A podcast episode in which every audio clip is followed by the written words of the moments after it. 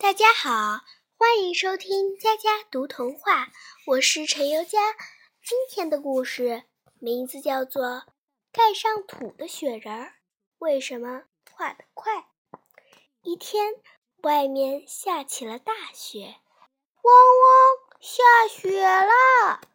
小狗们看见地上积满了厚厚的雪，一下子从屋里冲出来，在雪地上。打起了雪仗，玩了一阵后，小狗花花说：“我们堆个大雪人，好不好？”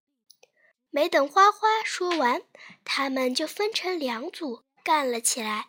大花狗出来了，看到屋前堆的两个雪人，肩并肩站着，每个雪人身上都竖了一根棒，好像要打架似的。大花狗笑着说。哟，真比我们的小主人还神气呢！大花狗说完，又叮嘱小狗们要好好保护雪人。第二天，太阳出来了，小狗花花上学前特地铲了些土，盖在自己的雪人身上。他想，盖上了土，我的雪人一定化得慢些。放学回来，小狗花花。老远就听见大花狗在责问弟弟妹妹：“是谁干的坏事，把雪人身上弄脏了？”“妈妈，是我盖的土！”小狗花花大声地叫着。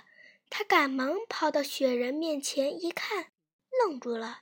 两个雪人，一个神气活现地站在那里，而盖了土的雪人却矮了一大截。几乎快要化光了，小狗花花哭了。它想不通，盖上土的雪人为什么反而化得快呢？我来解答：雪人盖上土，颜色深了，更容易吸收热量，就化得快；洁白的雪人能反射阳光，吸收的热量少，所以化得慢。我的故事讲完了，欢迎下次收听。